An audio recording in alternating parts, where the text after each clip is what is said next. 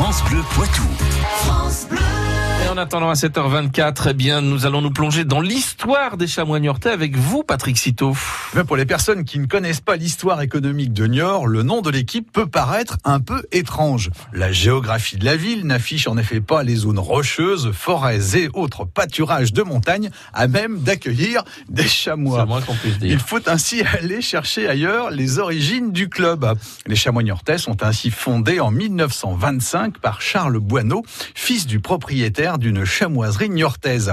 Dans cette usine, on pratique le chamoisage, une technique artisanale qui consiste à fabriquer un cuir très souple et de grande qualité, utilisé notamment dans la ganterie, un cuir qui était autrefois fabriqué à partir de peau de chamois, une activité qui va donc ainsi donner son nom à l'équipe de football niortaise. Alors quelles sont les dates importantes de l'histoire des chamois niortais? L'inauguration du stade de la Venise verte en 1974 marque notamment un des tournants de l'histoire du club. Rebaptisé plus tard René Gaillard pour honorer la mémoire de l'ancien maire de Niort, il va être le théâtre de l'ascension des chamois dans la hiérarchie du ballon rond. Le premier acte de cette épopée se joue en 1985 avec l'accession au championnat de France de deuxième division.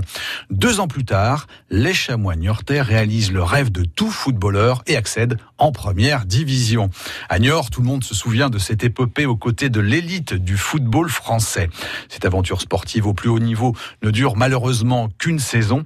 En 1988, Niort retrouve ainsi la deuxième division en s'inclinant face à Caen en match de barrage.